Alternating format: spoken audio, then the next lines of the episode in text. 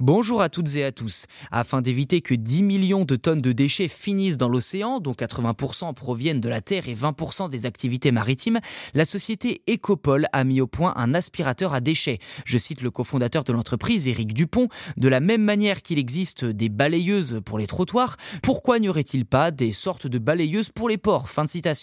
Et c'est en partant de ce constat que la jeune entreprise a inventé le Dipol, une pompe qui crée un fort courant pour aspirer les déchets flottants les hydrocarbures afin de les stocker dans un filet. Placé dans les endroits des ports où les déchets s'accumulent sous l'effet des courants et des vents, il peut fonctionner en continu jusqu'à collecter 150 litres de déchets. Je cite à nouveau, 80% des déchets marins proviennent des activités sur Terre, donc nous voulons les recueillir avant qu'ils n'arrivent dans l'océan. Fin de citation. On parle là de 8 millions de tonnes de déchets rejetés par an quand même, la plupart étant issus des villes et transportés par les réseaux pluvieux et les rivières. Pour la faire courte, c'est l'équivalent d'un camion poubelle par minute au niveau mondial.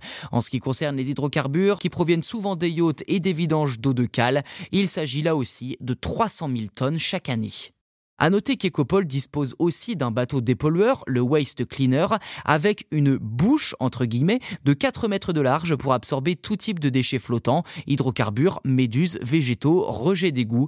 La société propose aussi des sondes pour surveiller la qualité de l'eau selon des paramètres physico-chimiques prédéterminés, comme le pH, l'oxygène dissous, la salinité, etc. D'après l'entreprise, cette sonde ne consommerait que très peu d'énergie et disposerait de 9 mois d'autonomie pour une mesure toutes les 15 minutes. Avec autant de solutions, l'eau des ports pourrait peut-être enfin redevenir propre et sans déchets.